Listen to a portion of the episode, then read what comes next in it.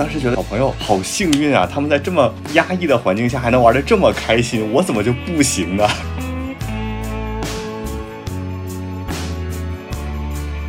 所以其实现在的所谓的恢复和解封，也只是恢复了一一点点，就是生活本身的功能。觉得就是悠长假期 啊，这个落点太好了，我觉得这个落点太能播了。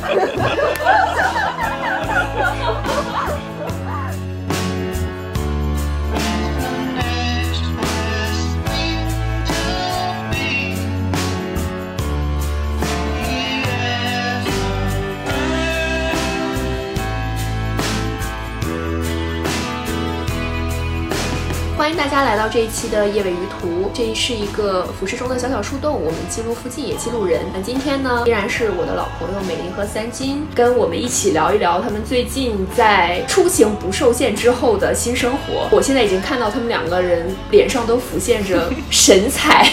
那先请他们两位跟大家打个招呼吧。大家好，我是封控了六十九天，终于自由了的美玲。Hello，大家好，我是自由的三金。Free like a bird。是的，是的。 因为我们今天一是 catch up 一下，二更重要的就是说，最近实在是就是大家其实也积了很长的时间，然后也有很多想说的。鉴于我们其实第一期做的就是跟这个疫情相关的一个记录嘛，今天也是我们有始有终做一个所谓解封之后的一个记录吧。那我们不如就先聊一聊你们这个所谓出行受限的整个时间段和它总共有哪些阶段，因为我知道你们其实是在上海市整体有一个。风控之前，其实就已经多少陷入了这种状态里面了。对我大概是三月初，三月三号是我们公司团建，然后那之后我就一直都在居家办公了，差不多。所以就是事实上就是从三月初到六月初解封，在在家里办公了差不多三个月。但是正式封控的话，就因为三月的话，其实很多小区都陆陆续续的迎来了什么四十八小时的管理啊，嗯、还有什么几加几啊、几加几加几啊的那种管理。但那个时候我们还比较幸运，就是我们小区当时一直没什么事情，所以算是比较晚开始的。我们是三月二十三号开始了第一次四十八小时管理，但是从那个四十八小时管理之后，我们就再也没有出来过。所以那个四十八小时实际上是延续了六十九天，就像我刚刚说的，就是所以我们准备的物资也准备的是四十八小时的物资。然后那个时候就是三月二十三号的时候，可能是整个街道大概是要呃封闭一下，做一下筛查。那个时候就给了我们大概几个小时，就如我们在第一期播客中所说的，给了我们几个小时出去采购。但那个时候我们都有一种盲目的乐观和不知道哪里来的自信。然后，所以就基本上也没有买什么东西，就是当时封那两天，就总以为自己总会出去的嘛。结果封完四十八之后，那边就通知说，嗯，还没有解封的消息，所以就先继续封着。然后封着封着就迎来了就是静态嘛，也当时也不叫什么封城，对吧？我们上海事实上现在封过城吗？我也不知道啊。然后，所以就是迎来了 整个浦东以及后来这个黄浦江鸳鸯锅式的风控，大概。从三月底，哎，浦东风控是从哪天开始来着？应该就是我们录的第一天，就是三月二十八，好像对，around 啊，对对对，差不多那个时候，嗯、从那个三月二十八号，也不知道是是三月二十七那块儿，一直到四月一，我们以为有可能到四月一可以解，但是越靠近四月一的时候，越发现可能是不可能的。然后到了四月一之后，你又在想说，哦，浦西也封了，那是不是到四月五我们可以解？所以那个时候还是有有一点点虚假的希望在，但是看到那个各种数字，当时爆出来的，不管是官方的数字，还是各种各样小道消息的数字。大家才开始意识到，哦，问题可能还蛮严重的，这个状态可能要维持下去。然后那个时候就大家开始意识到，我们的物资根本就不够。我我相信那个时候应该没有人的物资是够的。浦西可能会好好一点点，嗯、因为有浦东的前车之鉴嘛。然后浦西那几天不都在疯狂采购什么的，但是他们即使疯狂采购了，肯定也预计不到是一个要封控两个月的状态。我觉得大家的处境并没有太本质上的差别。丹金，你你是怎么样？对，我是记得我疫情前。呃，最后一次见美玲是有次去朋友吃家朋吃饭，然后那天美玲就显得特别的激动，然后问他为什么，他说因为他在居家办公好久了，没有怎么见人，然后对，然后然后当时我我还没有没有怎么当回事儿，没有想到这个命运也会平等的降在所有人的身上，然后到了三月十八号那天是第一次下楼，发现小区被封了，出不去了，只进不出。然后之后就是不断加二加四的状态嘛，说封两天，封两天，封两天，再封四天，然后终于封到了。三月二十七号就是那个浦东封城那一天，当时我们录播课，我记得我还说有点解脱的感觉，好像终于哦封一下，这好像可以了，然后不会绵绵无期，毫无希望了。然后我们当时真的好天真，没想到这才是正片开始。对，所以今天我的基调也不能太乐观。我现在在出去享受自由的同时，我就会在想，这可能只是一个窗口期。对，我想问一下，就是说你们刚刚说的，就是整个。这个阶段里面是完全出不了门，还是说出不了小区？就是因为我不知道你们每个的实际情况是怎么样。我们小区的状况其实相对来说算呃不算最高最糟糕的，因为我们一直是每栋楼就是是分开管理的，其实相当于是，所以就是我们小区也不大，一共五栋楼，是一个比较小的这个命运共同体吧。其中四栋楼都先后出现了阳性病例，然后他们的情况就严重一些，就是那种出现阳性病例的楼。他们就单独封控了起来，就是在底下会拉一个警戒线什么的，所以他们就不能出这个警戒线的范围，然后东西什么的给他们放在警戒线以内的一个架子上面嘛。然后，但是我们这栋楼的情况就一直是没有出现病例，所以我们事实上从头到尾大部分的时间都可以在小区里面活动，但是有几天是要求呃。足不出户的那个时候，可能是一个全市范围的要求吧，如果我没有记错的话，有几天反正就是。足不出户，然后非必需品什么不采购之类之类的，什么，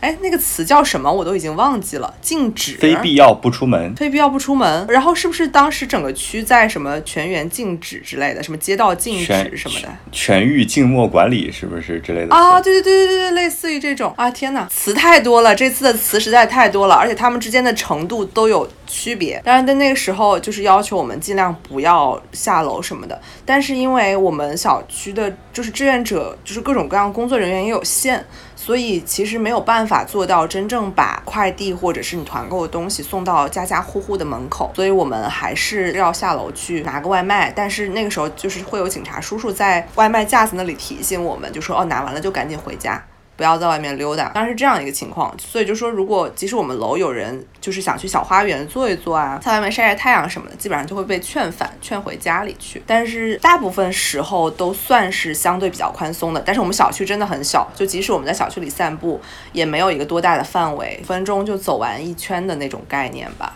所以活动范围还是非常非常小。然后非必要不团购的话，这个肯定是每个小区都是自制的，就是关于什么是必要，什么是非必要，而什么样的东西团购会被别人道德谴责。我记得我是在风控可能十几天左右，我们不是就开始出现了一些比较常态化的团购，但那个时候大家就还还在寻找不同的资源，在对接不同的厂家。然后那我记得那个时候我就特别想吃汉堡，所以当时。呃，我们同事有推给我一个浦东的那种汉堡团购的联联系方式，我就特别开心的把那个团购加上了，然后我就想在群里面发起一下，结果就被人抵制了，就说怎么这个时候还要团购这样的东西，所以后来我就没有再发起什么别的了。但是越往后期，可能到了五月左右，大家就开始什么都买了，我觉得那个时候。基本上你买什么，邻居也不会骂你了。到了那个时候，大家都已经嗯吃了一个月的非常基础的食物了。三金，你们呢？我们风控的措施应该是跟小区不一样。比如说，我们楼出过一个阳性病例，所以在大约三四月的时候，整个楼封过一次，就是下面楼宇门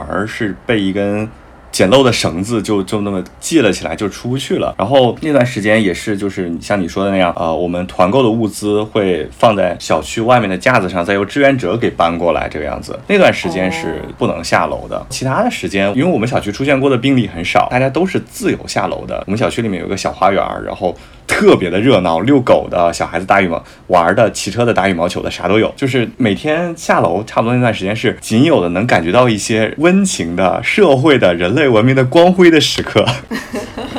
然后我当时养成的习惯是在下面拍照、遛弯儿，然后看别人在干什么，非常的像坐牢的放风。对对对对，我记得你当时在朋友圈发了一些小朋友的照片什么的，然后我觉得挺可爱的。对，是的，当时觉得小小朋友好幸运啊，他们在这么压抑的环境下还能玩的这么开心，我怎么就不行呢？对，我我也觉得在事实上，在这两个月的时间里面，就是那些可能养狗的和养小孩的人，他们可能被迫每天要进行一些室外的活动，就这个还挺好。就对他们来说，可能室外活动是在必要的范畴里面嘛。就对于我们来说，可能又被归在了非必要的范畴里。所以就就就是可能这段时间最活跃的就是他们。哎，但是我不知道，就是是所有地方都可以养狗的和是可以放狗的吗？我不确定哎，因为我之前听说过一个。呃，也是一个朋友的故事。然后他当时，他们就是他们家养了一只边牧。嗯。然后你知道边牧是很需要遛的，它的运动量是很大的嘛。嗯。反正我听来的那个就是又心酸又好笑。他又说应该是他们小区，我不确定他们小区是什么状态，反正就是属于应该管控。挺严的那样的一个状态，应该是平时就可能他没有办法放狗。他们有一个志愿者跟他说，大概什么什么时间是没有人来看着的，然后你可以偷偷下来放狗。然后这是什么时间呢？是半夜三点。然后所以他就会半夜三点全副武装出去遛狗。然后更好笑的是，他会迎面。发现别人也在遛，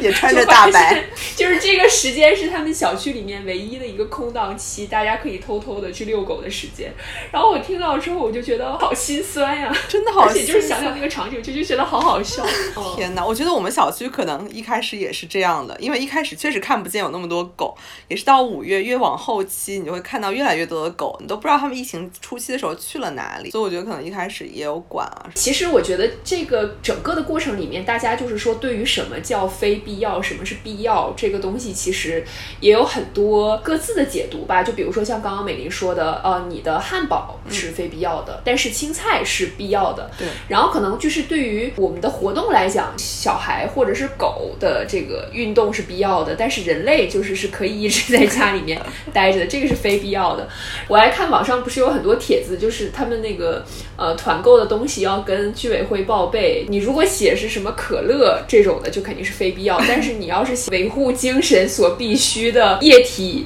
什么液体药剂这种就是必要的。真的，关于可乐是否非必要，应该就在每个小区都有一场讨论。所以可乐不是在这个风控期间成为了本市重要硬通货，就是用可乐对是的换一切。但是我们后来发现，如果在我们小区可能买可乐，争议了一段时间之后就放开了，因为我们的。小区的志愿者们都特别想买可乐，然后他们都，对对对，就是，而且在封控期间，我不知道大家就是小区三金小区有没有这种情况，就是会有一些不知道什么人在大家都买不到东西的时候，会开着小车车到小区门口，就是他相当于有一个后备箱百货店的那种概念，就是他把车停到小区门口，打开后备箱，然后里面有一些神奇的物资，什么辣条啊、可乐啊这种东西，调味料啊什么的，然后他就被允许在那里卖东西。我就觉得它它是什么重要的关系户，就是可以这样卖，而且它就肯它的价格肯定是加了的。我们小区的那个关系户叫小猴，然后小猴就是小区明星，每天大家都在群里，小猴来了，小猴来了，然后他，大家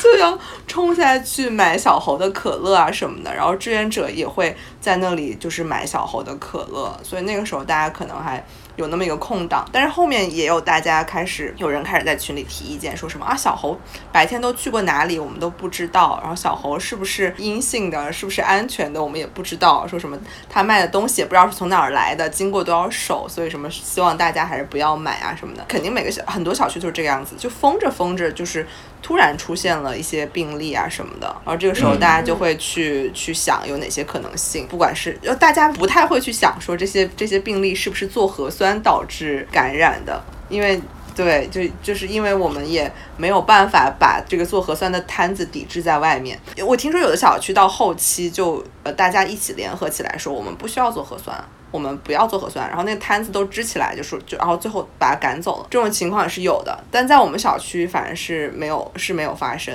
对我们小区可能还是倾向于觉得做核酸是一个没有办法避免的风险，但是呃，买可乐是一个可以避免的风险，可以避免。OK，就是核做核酸的风险是必要风险，买可乐的风险是非必要风险，没错。对，明白。我哦，这个小猴真的是好想好想去跟他聊一聊，他到底是对什么来路。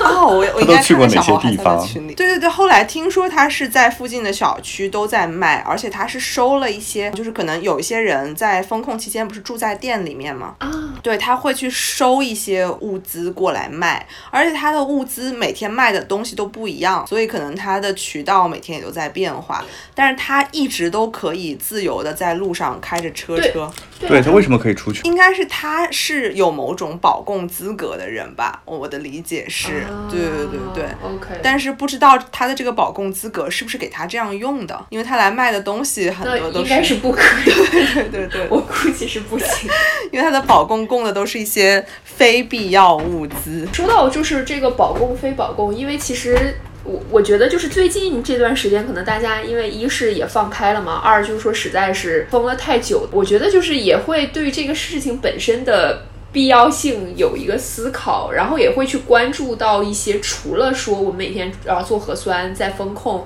之外的一些周边的一些事情。我之前就看到他们那个有些人去查那些保供企业嘛，就是不是有那种就是成立三天批复，然后刚注册就进到保保供名单里面，就是有很多这种的嘛。然后包括就是其实核酸，就像你刚刚说的，就是核酸的结果这个东西，大家以前是不会去质疑的嘛。但是最近其实也有很多这个新闻出来嘛，也有很多这个核酸检测的企业的一些相关的这个责任人也被带走了嘛。反正就是里面也有很多这个问题。对，就是我是觉得这些可能原来大家都。没有去质疑的东西，现在慢慢开始进入到大家的讨论里面。嗯嗯，这是可以聊的内容，对吧？就是 我觉得有点危险。呃，那个我们再我们再聊回吧，再再往回收一收。说说说说，但是确实有点离谱啊还是想吐槽一下的。就是不是上海这次有很多就是大家无法理解的一些离奇事件的发生，我觉得保供这件事情就是当中的一个挺有趣的例子，就是他们可能用呃用了一些发放了一些三无产品啊，用了一些刚成立的企业来做保供单位啊什么的，这个会让我有点质疑上海的整一个。对整一个这个决策机制什么样子的，就是他们没有，好像没有一个任何正常的滴滴的程序，是吗？对于他们的这个、滴滴 的专业人士，是的，就他们按理说。就感他感觉就很多决定都像是一个人可以拍板做的。我跟你说，因为你刚刚说到这个，就是前两天还有另外一个事情，就是我们也在，就是我们感觉我们也是在进行了一个类似的对话，就是人教社的那个事情，对人教社那个插画。嗯，然后我们当时就在想说，这么重要的一个书教材，并且已经用了这么长时间。然后这里面的插画有这么多这么明显的问题，居然以前没有任何一个人发现。我想说，呢他这个从 从不管是说找这个工作室画的这个画，就是都没有人审过吗？或者说大家都觉得别人会看，嗯，或者说就觉得啊，反正我上面领导也签了字了，怕什么？就是责任也不是你的，就是大家都是那种只要责任不在我，我觉得这个机制在这一次这个上海的这个事情里面也是，只要责任不在我，或者说万一责任在我。那就是我觉得这两个就是也嗯嗯对。对，就是会造成两个极端，要么就是说没有任何一个人管，嗯，要么就是说所有人都在加码，所有人都在一刀切，对对对，就是生怕这个东西揽到自己身上，就是整个的机制一点弹性都没有。嗯嗯，这个整段剪掉。真的，我就我就想到了，就是那个不是说在在什么机场和虹桥火车站，不是很多人都被滞留在那儿了吗？在那个门口啊，或者是住在那个候候候机室里面，然后。然后没有东西吃什么的，比如说你没有东西吃，你要饿死了，没有任何人管你。但是你没有戴口罩的话，就立马会有人来管你嘛。所以就是没有戴口罩，责任在他；但是如果你饿死了，可能责任未必在他。所以这就完全就是你刚刚说的这个情况。对，就是这个戴口罩是必要的，吃饭是非必要的。我觉得就是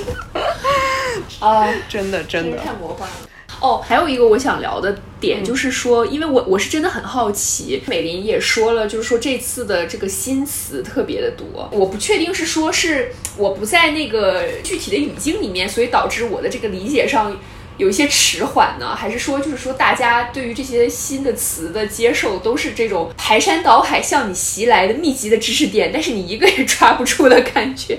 我就经常打开那个新闻，但是我感觉我看完了又不太知道他到底说了一些什么，但是好像这个东西又很重要。然后我又没有办法判断说它接下来是松还是紧还是怎么样，就是我觉得我没有办法去理解或者 decoding 这个事情。然后我就不知道你 你们是怎么去去学习或者去处理这些信息的，而且就是包括整个的过程当中，你又要去团购，又要什么接龙，又要下去做核酸，就是其实你会有不停的有各种各样的信息向你袭来嘛，有的可能就真的是。跟你的这个衣食住行紧密相关的这些东西，所以我就不知道你你们在这个这个信息的洪流里面是怎么处理的。对，其实这个问题很简单，缇娜，呃，一下就暴露出了上海人和非上海人的区别，就是你在 不在上海的人，你们会看新闻，在上海的其实根本就不看，我们只跟小区的居委会打交道，而小区居委会发布信息主要的方式是那个高音喇叭，你知道吗？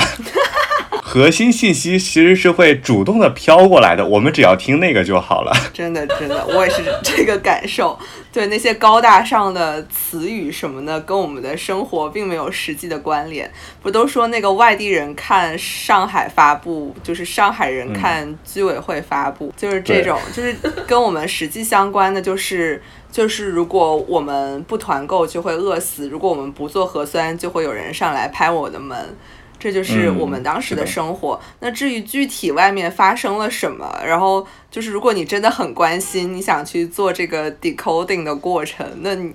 那你努力的去研究也是可以的。但是这跟我们实际的每天的日常可能就没有什么太大的的相关，因为我们每天实在是就像 Tina 说的，就是信息大爆炸，就是你最害怕错过的就是那些呃买东西的信息。就是就是可能在这个过程中，我加入了小区的可能二十几个群，就是你买每样东西都有一个群嘛，然后呃可能跟每就是一个团长，他如果团购不同的东西，他也会有不同的群，所以我的群可能就分成了啊，就是那种山姆会员商店的群，然后买包子的群，然后买肉的群，买牛奶的群。各种各样的群，然后所以就是你不能错过的就是这些，就是他们哦，还有买奶茶的，哇，买奶茶实在是太火爆了。我们在整个风控期间，好像一共就团购了两次，第一次还被我们错过了，这就是不看群的这个危害。然后。就是第二次，就是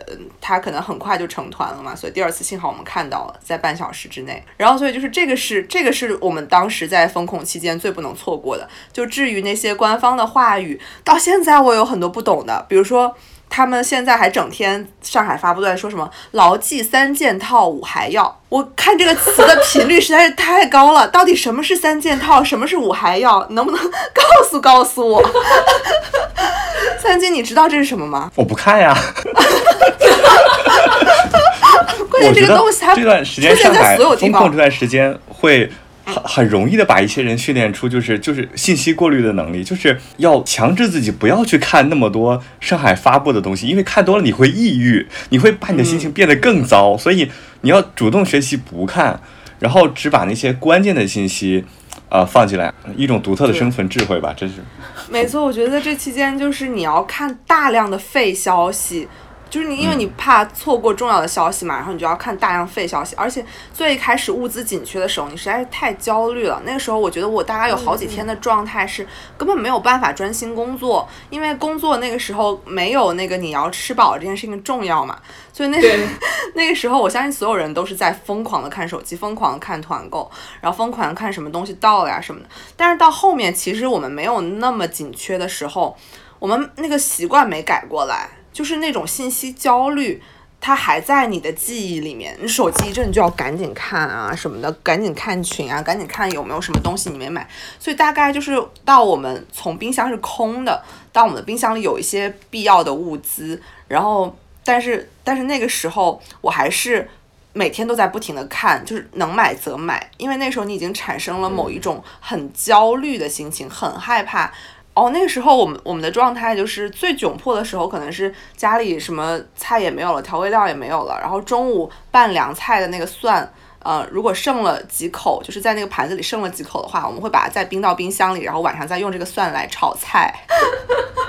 然后我们还吃了过期的米，就是那个米已经过期一年了，但是我们家里也没有任何其他的饭了，所以我们我当时还给我，因为我本科学食品安全嘛，然后我还给我们食品安全的老师发了信息，问他过期的米能不能吃，并且给他发了米的照片。所以可以吃吗？就是从专业的角度来讲，就是老师让让我观察米的状态，就是有没有这个变色啊、发黏啊，然后有没有什么奇怪的味道啊什么的。然后我进行了一些这个望闻问切，然后觉得，然后又加上我强烈的想吃米的主观意愿的滤镜，然后我就非常坚定的认为那个米没坏，所以我们后来还是把那个米吃了。但是我们只吃了一次，因为那个米其实过期了之后是非常难吃的。然后也没有任何米的香味。对对对，我就是那，你之前怎么能想到你会有一天坐在那里非常对非常 激动的吃一碗过期的米呢？所以就是就真的很窘迫那那那段时间，但是怎么说呢？就大家都大家都会觉得，哎，我没什么可抱怨的。包括最近我在跟北京的朋友们聊天，不是他们北京也有疫情什么的，就是他们说几句之后都会说，哎呀，也没什么可抱怨的，我们也不是最惨的，因为我们也没在上海。然后在上海的人就说，哦，我我们也没什么可抱怨的，因为我虽然在上海，但是我还没饿死。就是大家总是会去想说，会有人比我更惨，所以我现在不能抱怨，好像我没有什么抱怨的资格。但其实我们都很惨呀。哎，那那你们就是整个过程里面，就是就是比如说物资最最紧缺的，或者说或有没有一些别的东西？因为其实像呃吃的这个东西是最容易想到的这个，或者最容易感觉到紧缺的，可能还有一些别的东西。像我有一个朋友，他当时就是缺卫生巾，哦、然后他可能是用了他们家的烟和邻居换了卫生巾，哦就是以物换物。然后所以他当时就跟我说，要是有有机会可能要风控，你知道你一定要囤的是什么？就是储就是米面粮这些东西是最容易想到的，但是其实那个都不紧要，因为到时候你真的封起来，他们是必需品，你还是可以有途径买的。嗯，但是就是你一定要囤一些硬通货，比如说什么烟、酒，然后啊可乐，可乐一定要囤，嗯对，卫生巾这种。然后甚至还说什么，你像安全套也要囤，就是就是这种，因为这种你你到时候封起来，真的不会买不到有人让你去买的。他当时就就传传授给了我这个摘，对对对对我我我不知道，就是除了这个，就是你刚刚提到的这个过期米事件之外，还有没有别的？就是你觉得在这个风控当中特别艰难的时刻？哎，我提到一我我有一个体会，就是皮筋儿。我是个男生，然后头发不长，但是皮筋儿非常重要。我已经在我的末日清单里把皮筋儿抬到了很高的位置。请问你末日清单里还有什么别的奇怪的东西？呃，其其他没有，皮筋儿算是最奇怪。我以前从来没有想到，哦，皮筋儿是个这么神奇的东西。以前也没有想过头发会会攒到这么长。我现在这个这个长度是剪剪过的的。我本本来想过，就是要不要在在在楼里换交换一下和对，但是但是没有好意思，没有迈过心里那道坎儿。后来，后来在小区可以持着出入证出去的时候，我去超市里买，我就直奔卖皮筋儿那个地方，没有找到。然后我就跟那个售货员小姐说：“我说那个哪有皮筋儿啊？”她说：“她说没有皮筋儿，我们这小超市没有，但我可以送你几个。”我的天啊，她简直就是天使啊！对，我就出第一次持出门证出门的时候，就看到三金头上扎着那个绑，就是有点像绑螃蟹的那种 那种，哦，就是外面没有那个线的，对对对就是那个完全是胶的的那就，是很揪头发那种皮筋儿。很伤头发那个皮筋儿来，等到时候我们仔细的跟你解释一下各类皮筋儿的是的但是鉴于现在末日清单也没有什么可选，因为皮筋儿这个事情，我真的觉得女生，你们女生太伟大了。那个头头发那么扎眼睛，你们怎么忍得了的？一种独特的人生体验，就是头发长了之后，它扎头、扎额头、扎脸，就哪儿哪儿都不舒服，整个人每天都很烦躁，你知道吗？所以那个皮筋儿尽管它扎头发，我也赶快就把它扎起来了，就是能缓解一下焦虑。然后那天去那个美林小学能出来，我我跟他说，你帮我带一个皮筋儿。对他终于有一个、有布缠起来的皮筋儿了。对对是的，我就说那个，我想起就是，其实各种数据线在这期间也特别重要，因为我们居家办公嘛，然后我的电脑连着我的屏幕，然后我的 HDMI 线就是连屏幕的那个线，它就断了，然后它的那个口就松了，哦然后我就特别紧张，因为它松了之后就接触不良，然后我要调整好一个特别精准的角度，我才能连上这个屏幕。所以前面几天我都在嗯特别慌张的状态下，然后这个屏幕我都不敢搬，然后我电脑也不敢动，但是我吃饭的时候我要稍微的把它往边上挪一挪啊什么的。然后后来有一天它真的就是彻底不能用了，就是接触接触不上了。然后那时候我就在群里开始求助，就找这种线。然后就是当时我就因为在网上你也买不到啊什么的，外卖也买不到什么的。然后幸好是在呃邻居的群里面，然后有一个邻居把他那个 Switch 上面的那个线拆下来借我用了。然后这个是我当时觉得如果没有的话，我可能这两个月都不知道要怎么在家办公。然后我还看到一篇文章也是讲，就是说可能那个大家的苹果线如果在就呃手机充电线如果在疫情期间断掉的话是没有办法搞到的。就是有一个便利店的老板就在说什么他。呃，收到了非常多数据线、数据线的这种订单，就有人会哭着嗯给老板打电话说，我的手机马上就没有电了，就只剩下百分之几的电了，然后你能不能给我送一个线到哪里哪里，然后我就在这里等你啊，什么什么的，就是就说如果我没有 Oh 电了，我就完全没有办法跟外界联系了。是。对对。对，哦，对，而且就是尤其在现在这个状况下，你又要团购，嗯，然后如果是独居的话，其实确实是那个手机是你跟外界接触的，然后你也知道外界发生什么事情的一个唯一的联系口，对，然后那个联系口又被具化成一条数据线，啊，我觉得这个太适合拍电影了。真的真的真的，就我真的是在风控期间才发现，原来我们生活中需要还是需要很多东西的，就是很多东西都是对不可或缺的。哦，然后我之前听了一个播客，然后我就记得其中有一个人就提到了他们家是水槽的那个水管的那个管，嗯。那个软管嗯好像坏了还是裂开了。比较幸运的是，因为他们家是那个比较大的小区，他们本身的物业就是有本来就是住小区里面的，就是有可以帮他们修的这个师傅，嗯，然后所以就是难点就到了第二点，反正他就说他找了很多地方，后来是在一个餐馆，他每次可能不管是买什么东西都会问一下你会不会有这个管，就是多出来的这个管，就反正是一个买外卖的一个 apps 上面，不知道怎么找到了有一个管店可以买这个管，对。就不然的话，我估计他也是很崩溃的。就是很多这种你想都不会想到的对，一些东西，嗯，你说到这个，我才想到，其实我们家也是这个状况，就是我们家刚开始封控，我们的那个厨房的水槽就堵住了。然后我们的水厨房的水槽堵住，是因为我们厨房的水槽它设计的非常不合理，它底下大概是一个 L 型的这种管，就是是平的，所以就特别容易那个水就下不去了。就之前就找师傅上来通过，师傅就说我们这个设计很奇怪，然后结果疫情刚一开始它就堵住了，大概是第二天或者第三天。然后我们的办法就是把那个它本来要这样顺过去，然后再这样就是 L，然后再 L 下去，然后我们就把一个其中一个拐角处的那个旋钮打开了，然后打开之后，那个水就直接直着就通到我们在底下接了一个水桶，它就直接把水呃就是接到水桶里面，然后我们再每每次都往厕所里倒，然后哦，结果那个旋钮不小心被我们就是掉到水桶里之后冲到马桶了，所以我们当时是双重恐惧，一个就是那个水槽的那个、那个旋钮没了丢了嘛，然后就掉到了马桶里，然后我们还怕把马桶堵了，因为在这期间你不可能找到任何一个师傅来帮你干这两件事情，所以我们我们上厕所上的特别提心吊胆，但是后来就是幸运的就是我们的马桶没有堵，因为我们的马桶之前堵过，被那个猫猫推进马桶的一些东西堵住过，然后所以这一次呢就还好，就是马桶没堵，然后厨房我们就这两个月都是靠那个水桶。所以我们现在洗碗都是洗一会儿看看水桶满了没有，洗一会儿看看水桶满了没有，只要快满了就要去倒水桶。然后我们现在已经习惯了这样的生活，对对对，这这个也是因为疫情期间，而且之前我的猫砂是可以冲到马桶里的，但是我就是怕堵马桶嘛，疫情期间就是万万不可堵马桶，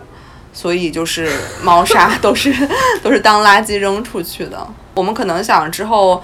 就等一切都恢复了，就找个师傅上来看看，因为最近小区里什么快递员上来啊，或者是外面的师傅上来啊什么的，会有邻居很不满意，但是这个等一切都过去，这个大前提就 就不知道是什么时候，right？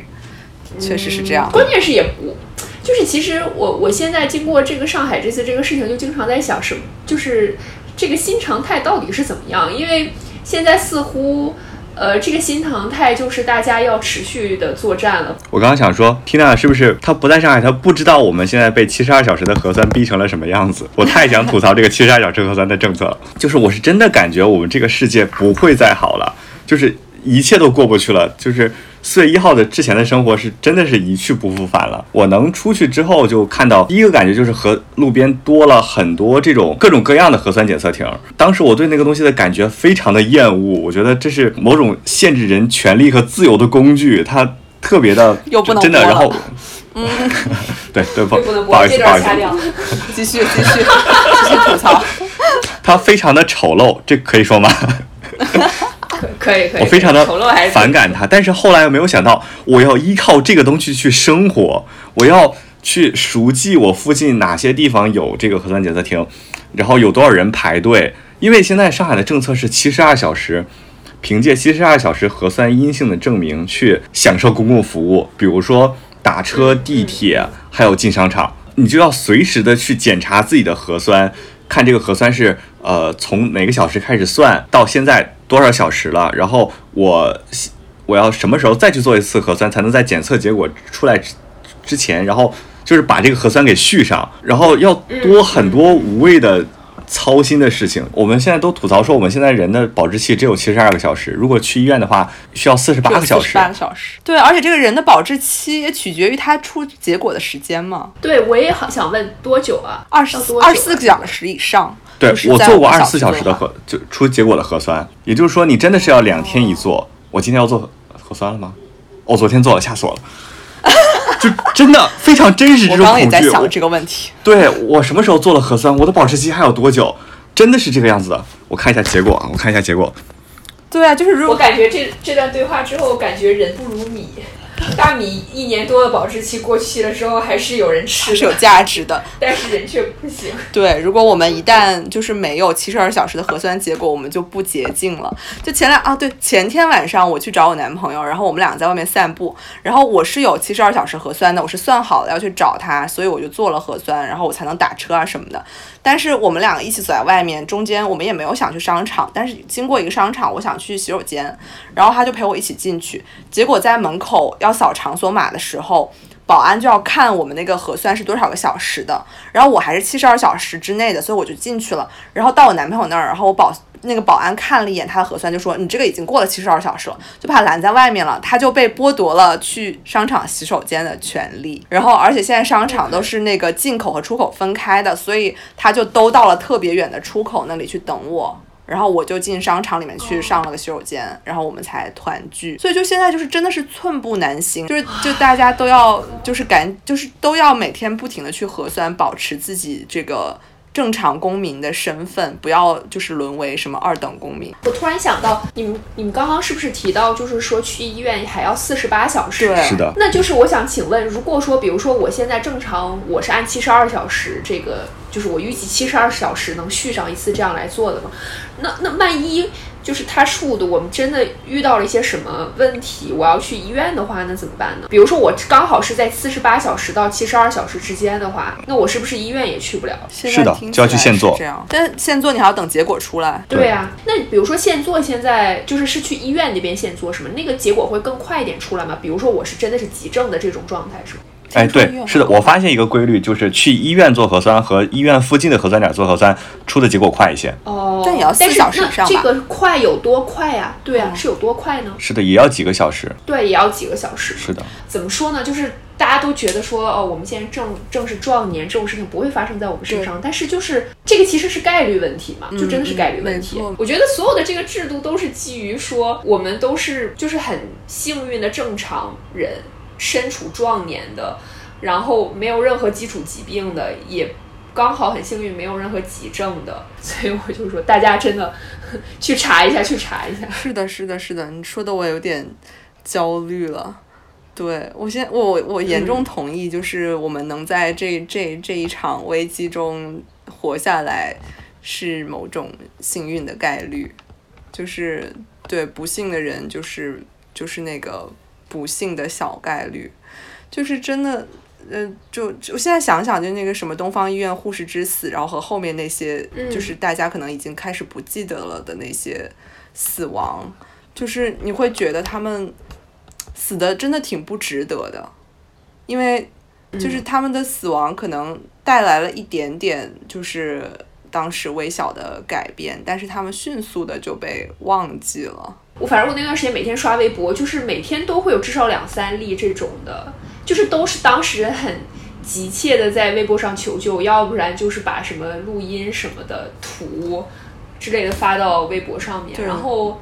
哎，我就觉得真的是挺挺难的吧。就是我我觉得我是我幻想了一下，如果说我是他们的角色，我我也不知道我该怎么办。我觉得就对对对对对，那个时候还出了一些就是。嗯，对对，我觉得整个疫情期风控期间，就是录音成了一种很重要的传播的这个媒介吧。对对，是的，对，就是大家都会去去听啊，去传播什么的。然后那时候大家就其实根据录音总结了很多，就是你怎么去跟其他，就是如果你一旦经历了以上任何一种事情，你怎么去跟这些各各级的人交涉的。方法，因为那个时候就是其实其实信息还蛮不对称的嘛，就是呃，你你被居委通知，你被街道通知，或者你被警察通知，你被防控防疫的人员。通知的话，其实呃，你的紧迫程度是不一样的，然后你下一步能做的事情也是不一样的。所以那时候我们老师也有给我们发一些，就是他在网上看到的一些总结，就是如果是比如说，如果是呃社区的人通知你的话，你可以什么打给疾控，然后要求复核，然后如果呃什么警警方再来接你的话，你会说什么？嗯，我现在在等待复核的结果，所以你们现在不能把我拉走啊什么的。就是你大概就是要跟每一方都直接接触，然后并且告诉。比如说，告诉警方说我已经跟疾控的那个姓张的主任沟通了，然后他那边有一个我的记录，然后所以你现在不能把我带走，然后我现在在等待一个什么样的结果，就是你要具体到这种程度，然后因为他们之间就是因为有太多方了，然后他们之间也没有很好的沟通，所以就是你要和所有人沟通，并且你要告诉所有人你和所有人沟通了，然后你的案例现在在被另一方跟进，所以你现在不要来管我。就是是是这样的一种程序，所以那种时候我就觉得。我就是在学习这些东西，就是如果没有那，就是如果没有这这些程序的话，我真的觉得不知所措。就是一旦有个人过来通知你你要走，那我是不是就只能走？然后，就我那个时候就是很很怕这种情况发生，我也很怕说如果现在通知我要走，然后我的猫又没有地方放的话，要怎么办？就是很焦虑这些事情嘛，当时。对，所以希望真的不要再封了。对，前两天这这这两天不是呃解封了之后，外面就是。呃，社会面有一些反弹嘛，然后各种各样的社会，我现在没有办法直视社会面这个词。对，到底什么是社会面？我男朋友到现在还在问我什么是社会面，社会面在哪里？OK，社会面反弹了，回答不了这个问题。社会面反弹了，然后，然后，然后我，然后跟我一起住的小贾，然后他就连夜买了高铁票，然后早上开开始收拾行李，就说一旦要再封城，他要赶紧提着东西跑路。就是无法忍受再封控一次的可能性，然后那天他就在想到要封控，然后这件事情就突然哭了起来，在家里面。哦，所以他很焦虑，就实实在是太焦虑了。就是我也是这样，无法想象如果再封一次要怎么样。就就包括可能我本来是打算呃昨天去见我男朋友，我们三个月没见了嘛，本来是打算昨天去见他，但是前天我就是因为看到各种各样社会面反弹的新闻，我太焦虑了，我怕再隔一天我就再也见不到他了。然后我就是感觉我必须要立刻马上去，就再过一个小时就会再增加一些风险，因为我们都太无力了。就一旦有任何的改变，我们没有任何事情可以做呀。然后我就会，就是我就感觉说，如果第二天早上醒来，我再被封在家里，然后我没有办法。就是见到，所以我就觉得，在这种时候，我们虽然在享受某一种解封的自由，但是那种非常有限的自由和非常有附加条件的和随时都会再被剥夺的自由，我就觉得这几天我虽然在放飞，但是也是在谨慎放飞，就是调整自己的心理预期，就是充分享受外面的快乐，但是心理预期是这个快乐首先是有七十二小时这个限定的，我要记得随时去维持自己洁净的。阴性身份，然后，并且我我们还要知道，这个可能是随时会被薅夺的，就像之前一样。这又是可以播的内容吗？这 是在边缘试探。我是想到了之前好像有一个科幻小说，就是在讲说什么，就是人，呃，在以后这个科技更加发达的年代，都会有一个更生物性的身份，就是 be like 你，比如说走在路上，然后路上就有很多各种各样的探照灯或者是摄像头什么的，然后它扫你一下，就会发现什么你体内。呃，有什么样的病毒和有什么样的抗体和缺少什么样的抗体，然后它如果发现你缺少什么样的抗体，它就会滴滴滴滴滴，然后闪，然后这个时候交通灯上面可能就会伸出一个探头来往你身体身体里打一针，给你增加直接打天，对，就给你增加某种抗体。就我当时觉得这是非常荒谬的一种场景，也觉得是很难以想象的。但是其实，在现在，我每天我每天回到小区，然后拿手机扫一下那个码，然后它就会开始读说，呃，什么绿码，然后四十四十八小时内核酸阴性，然后我就突然体会了生生物身份这件事情。就是其实我们现在每个人也有了一个这样的身份，我们只是还没有到那个阶段，就是你走到小区门口，然后他发现你这个是这个不洁身份之后，不会立刻就捅你一下，或者是给你打一针之类的。但是我们在往那个方向发展，就是我开始觉得那个小说没那么科幻。因为现在其实就是用阻止你进入的这种方式，在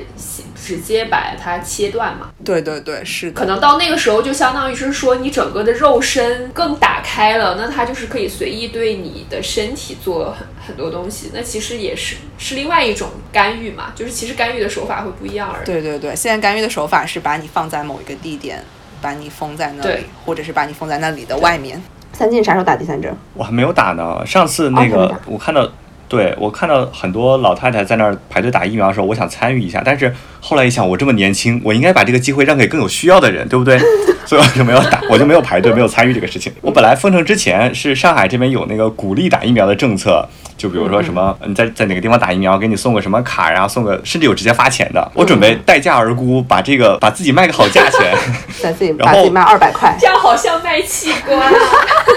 好像是这个样子的。但是但是在前面前，我可以放弃一些东西，然后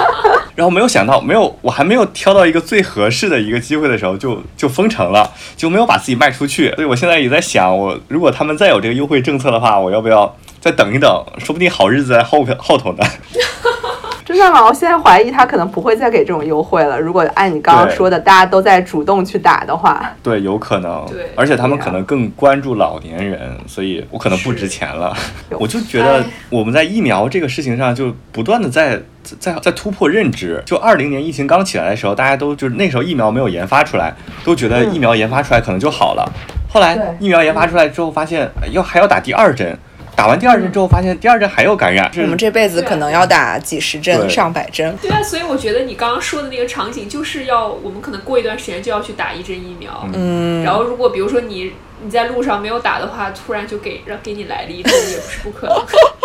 我我真的觉得，对以前的世界，我们指定是回不去了。想想我们从二零二零年开始疫情到现在，已事实上已经就是两年多，呃，眼眼见着就要三年了嘛。然后很多人就在这期间已经度过了整个高中、整个大学，然后就是我们的生活，事实上就已经和它共存了。然后可能有的小孩在这期间出生了，他根本也不知道以前的世界是什么样样子的啊。反正我现在想想就觉得，对，所以我现在每次看一些什么演唱会的视频啊，然后大家音乐节聚在一起蹦跶的视频，我就会觉得天恍如隔世。就是我觉得我们离回到那种正常，以及回到能回到那种我们把一个旅就是出国旅行当成我们自己的生日礼物，或者是当成一个平时的这种日常生活的一部分，这件事情也已经无比无比的遥远了嘛。所以其实现在的所谓的恢复和解封，也只是恢复了一。一点点就是生活本身的功能啊，我们要要不要回到一些比较正向的内容？或者说就是经历整个事情，因为刚刚其实美人也提到，就是说确实有些东西是